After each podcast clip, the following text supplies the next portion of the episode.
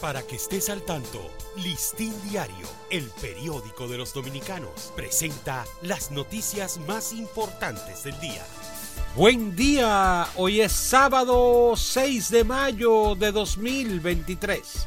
La Procuradora General de la República, Miriam Germán Brito, advirtió ayer que no sucumbirá al chantaje y a la presión lanzados desde varios frentes con la intención de que se aluda el cumplimiento de la ley en los procesos que se conocen con el Consejo Superior del Ministerio Público.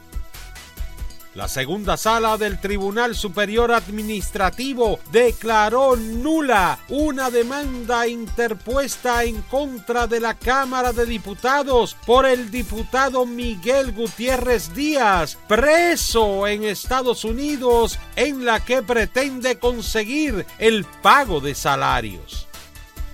La Cámara de Diputados se encuentra actualmente entre la posibilidad de iniciar dos juicios políticos a la vez por primera vez en la historia del país mientras la Cámara de Cuentas se encuentra bajo el foco público y en espera de un posible juicio político, sus empleados están en calma e incluso planeando la fiesta del próximo 22 de mayo, cuando la institución cumple 169 años desde su creación.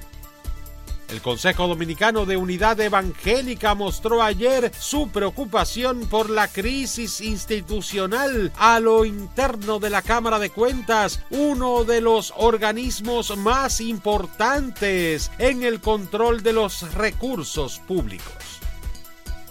Los reportes de apagones frecuentes y por largas horas se intensificaron ayer desde distintas zonas del Gran Santo Domingo, cuyos moradores reportaban interrupciones del servicio eléctrico de hasta 10 horas. Para ampliar esta y otras noticias, acceda a listindiario.com.